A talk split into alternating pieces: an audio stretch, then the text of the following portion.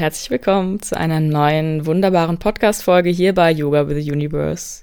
Ich freue mich, dass du dieses vom Titel her vielleicht etwas düstere, melancholische Thema eingeschalten hast und ja, heute mal mit mir erkundest, was es denn mit dem Tod und der Vergänglichkeit auf sich hat, beziehungsweise wie wir damit besser umgehen können und diesen Tod auch als Teil eben schätzen unseres irdischen Daseins. Denn heute, anlässlich dieses Tages, habe ich mir gedacht, das ist ein passendes Thema. Heute ist nämlich Totensonntag, vielleicht weißt du es, ein Tag zum Gedenken an die Verstorbenen. Ja, wo wir uns erinnern dürfen, dass das irdische Dasein, dieses Sein auf dieser Welt, auf der Erde, vergänglich ist. Und bei vielen Menschen, denke ich, ist dieses Thema Tod sehr negativ behaftet, vielleicht auch mit Ängsten, Wobei es bei manchen Kulturen, vielleicht hast du es ja auch schon mal gehört, Mexiko ist eins dieser Kulturen, wo der Tod sogar fast schon gefeiert wird, kann man sagen. Ja, wo Verstorbene auch angeschaut werden, wo man den Verstorbenen nicht einfach zudeckt oder in irgendeinen Kasten setzt, sondern nochmal ehrt. Und ich glaube, irgendwo ist es sogar der Fall, dass man die noch quasi zum Essen mit einlädt und Essen für sie bereithält, obwohl sie schon verstorben sind. Ich möchte hier am Anfang noch kurz erwähnen, dass natürlich das Thema Tod sehr unterschiedlich bewertet und gesehen wird, je nachdem, was man da für Erfahrungen mitgemacht hat. Und ich möchte es auch nicht verherrlichen oder schönreden, das Thema. Ja, ich möchte einfach nur meine Ansicht aufzeigen, dich vielleicht dazu anregen, darüber nachzudenken, über das Thema, wie du es wirklich siehst und ob vielleicht Dinge, die ich heute sage, mit dir ja, mitschwingen, in Resonanz gehen, vielleicht auch gar nicht und du dadurch aber auch wieder eine gefestigtere Ansicht durch mich kriegst, was das Thema Tod betrifft. Und ich möchte es auch gar nicht schönreden oder wegreden, sondern einfach eine Sichtweise aufzuzeigen. Eine Sichtweise, die du annehmen kannst oder eben nicht. Und ich sage auch gleich vorab, dass ich persönlich nicht allzu viel Konfrontation mit dem Thema Tod vielleicht hatte im Vergleich zu manch anderen.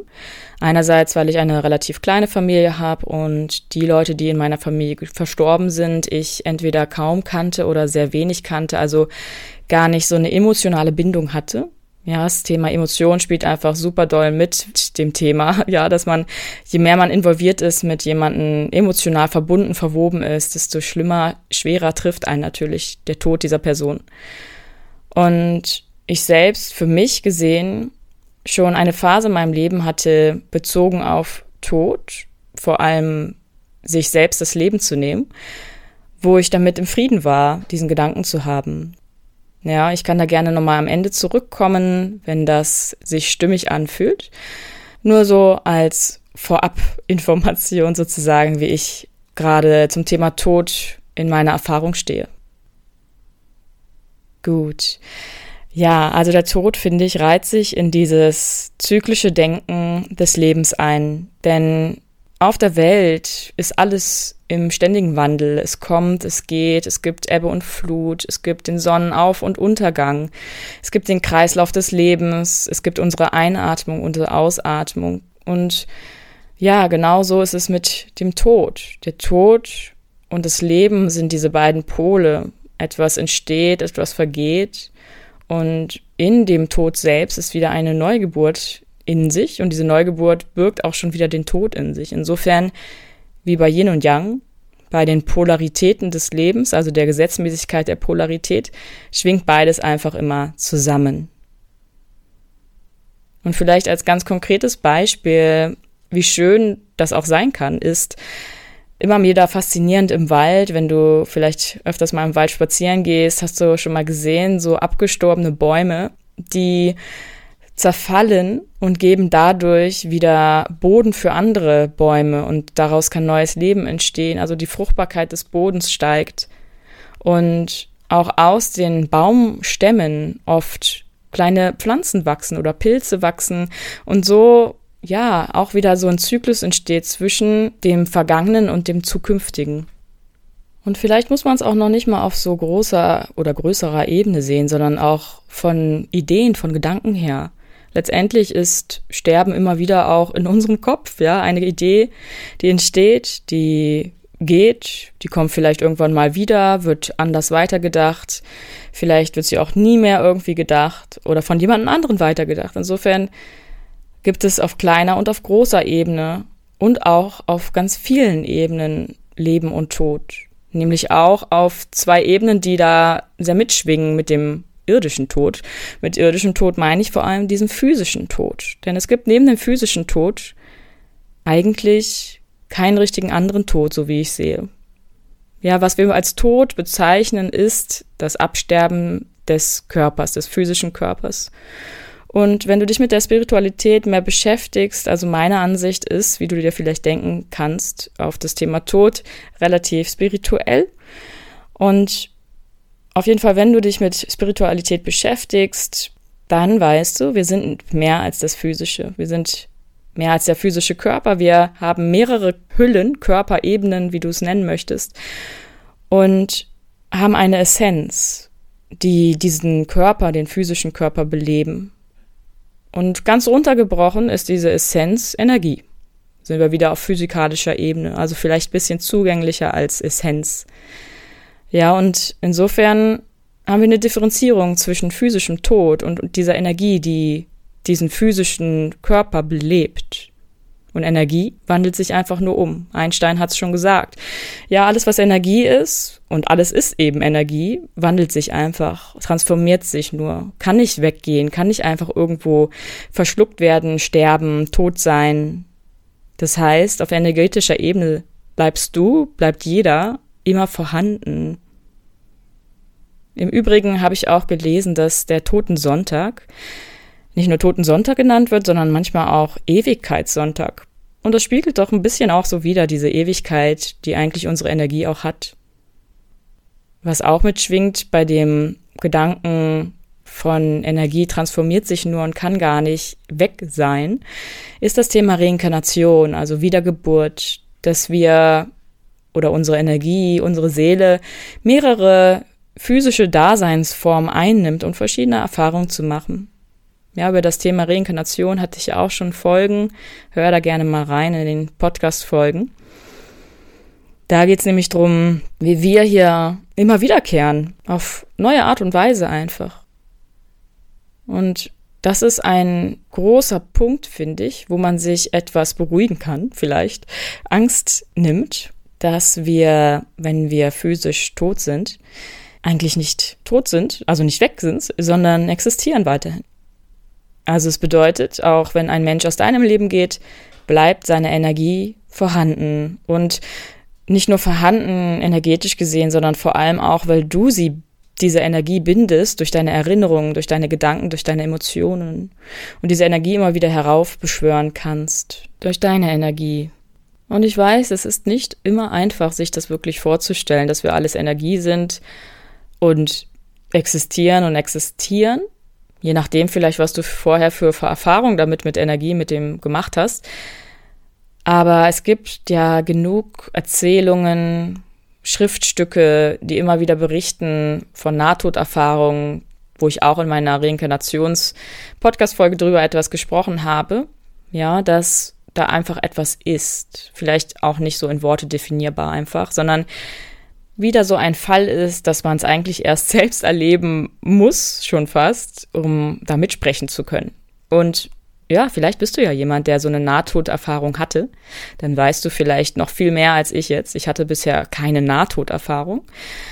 Aber ja, ich hatte im Prinzip in der Zeit, um jetzt darauf vielleicht jetzt schon zurückzukommen, was ich am Anfang erwähnt hatte, ich hatte eine Zeit, da habe ich sehr in meinem Kopf, im Geiste gelebt und ich lebe auch sehr gerne immer noch so in meinen oberen Chakren, würde ich mal behaupten. Ja, und habe durch Yoga, durch Sport meine Tools gefunden, wie ich mich erde und wie ich körperlich mich hier auf der Erde wieder connecte. Und deshalb auch so regelmäßig mache. Auf jeden Fall war ich früher aber noch nicht so veranlagt, dass ich diese Tools so benutzt habe zu diesem Zweck sondern vielmehr einfach in meinem Geiste, in meinem Kopf war und manchmal eben auch außerhalb meines Körpers unverbunden, nicht verbunden mit dem Körperlichen. Und ich wusste ganz genau, egal was passiert, ich existiere weiter, ich bin Bewusstsein. Du kannst ja auch auf der Bewusstseinsebene alles deuten. Ich bin Bewusstsein und existiere weiter, auch wenn ich physisch nicht da bin. Und ich hatte so viele Erfahrungen gemacht, die mich traurig machten, dass ich die Welt irgendwie nicht verstand und die Welt verstand mich gefühlt nicht und dadurch eigentlich auch nicht wirklich den Sinn fand, hier auf der Welt weiter zu existieren. Im Sinne dessen hatte ich, um es konkret zu sagen, auch mal Gedanken, selbst mir das Leben zu nehmen, ohne dass es jetzt super dramatisch war, wie, wie vielleicht bei manch anderen, ja. Das will ich gar nicht so dramatisieren, aber ich will damit mit nur sagen, dass ich damit auch im Frieden konfrontiert war, einfach selbst das Leben zu Ende, ein Ende zu geben, dem irdischen, und dann einfach weiter zu existieren im Bewusstsein. Sich selbst das Leben nehmen ist jetzt natürlich auch wieder ein Riesenthema, worüber man länger philosophieren könnte, ja. Ähm, ich will kein Fass neu aufmachen, aber das zeigt, also, dass wir uns das Leben selbst nehmen können, zeigt einfach auch, wie krass machtvoll wir sind. Nur nochmal als Rand neben Notiz. Gut. Also, wir leben und wir leben unabhängig vom physischen Körper auch weiter. Das wollte ich damit sagen. Und für mich ist genau dieser Punkt einfach ein wichtiger Punkt, um zu sehen, hey, das Leben geht eh weiter, wie auch immer es aussehen mag. Es ist dann einfach anders. Es ist anders und wir kennen es einfach noch nicht. Ja, und da sind wir vielleicht auch schon bei diesem Punkt, wie kannst du mit dem Tod besser umgehen, wenn du selbst vor deinem Tod Angst hast oder auch vor dem Tod von, vor Gelieb von Geliebten, ja, zu verlieren, dann hilft dir vielleicht der Gedanke, dass eben diese Energie immer da sein wird. Deine Energie oder die Energie dieser Person, die du so liebst. Vielleicht ist dieses Thema auf Energie gedacht gar nicht so deins und du hast schon fast abgeschaltet. Dann habe ich natürlich noch ein paar andere Anregungen, wie du vielleicht mit Tod umgehen kannst. Also je nach Typ ist es natürlich so, du kannst sprechen darüber. Du kannst mit Leuten, die du kennst oder mit Coaches, Therapeuten sprechen über das Thema Tod, wo du natürlich auch mit verschiedenen Tools und Techniken rangehen kannst, dir aufschreiben kannst, was verbindest du überhaupt mit Tod, was hast du bisher für Erfahrungen mit Tod gemacht, welche Sicht hast du generell auf das Sterben und so weiter. Also dich wirklich damit auseinanderzusetzen. Ich glaube nämlich, viele haben Angst vor dem Tod, aber setzen sich nicht konkret hin und machen sich Gedanken, was das für sie bedeutet, sondern wollen es lieber wegschieben, wollen nicht darüber reden. Und das merkt man auch in der Sprache, wenn jemand gestorben ist, sagt man nicht unbedingt, okay, der ist gestorben, sondern der ist entschlafen, der ist eingeschlafen, den gibt es nicht mehr, den, der hat es leider nicht überlebt oder was auch immer für Synonyme erfunden werden, um dieses Wort sterben und Tod nicht in den, in den Mund nehmen zu müssen. Also setz dich gerne damit auseinander, was für dich Tod bedeutet. Und wie gesagt, entweder kannst du drüber sprechen, aber manch einer mag es auch sehr gerne einfach für sich ausmachen, sich hinsetzen im Stillen, vielleicht bei einer Kerze und das Ganze einmal wirklich durchdenken. Und ich glaube, das nimmt sehr viel Angst und sehr viel, gibt sehr viel Sicherheit, dir damit umzugehen und auch das Leben mehr wertzuschätzen. Denn das Auseinandersetzen mit dem physischen Tod ganz, ganz natürlich dazu beiträgt, dass wir uns vielleicht mehr, mehr damit befassen, was will ich eigentlich im Leben? Lebe ich schon das Leben, was ich leben möchte? Und was ist meine Wahrheit? Welche Wahrheit möchte ich in der Welt sehen? Welche Werte möchte ich verkörpern? Wer will ich sein? Also es geht nicht zum Überdenken nur des Todes, sondern auch zum Überdenken des Lebens. Und da spielt wieder beides zusammen. Tod und Leben sind eins von zwei verschiedenen Seiten gesehen. Natürlich, wenn du jemanden verloren hast durch den Tod, dann ist es super wichtig, das Trauern zuzulassen.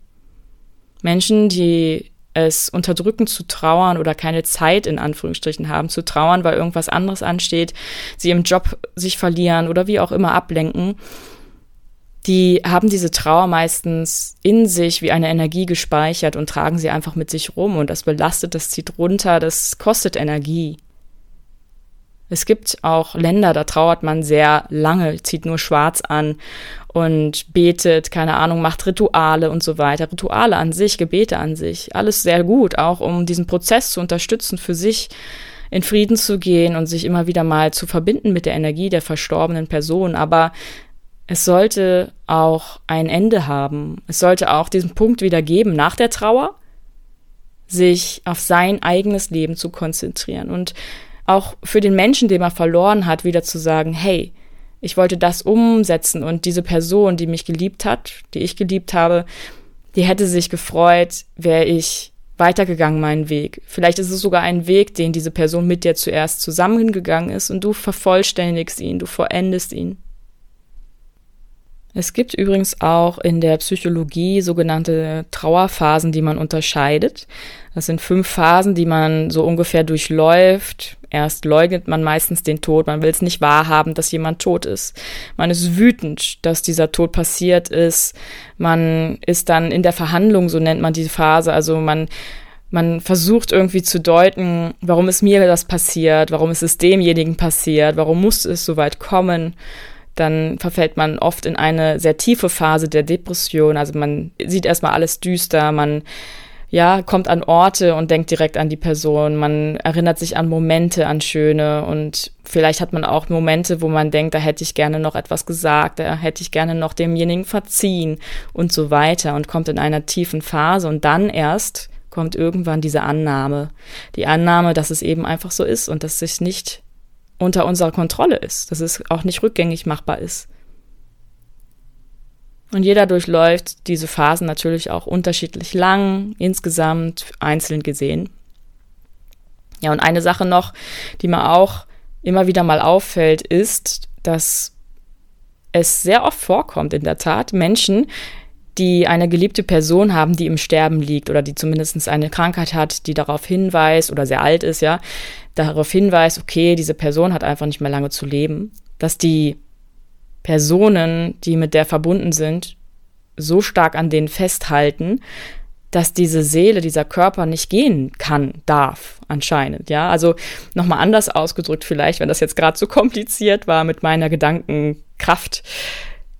Es ist oft so, dass wir als Liebende diejenige Person, die gehen möchte oder im Gehen ist, festhalten durch unsere Energie.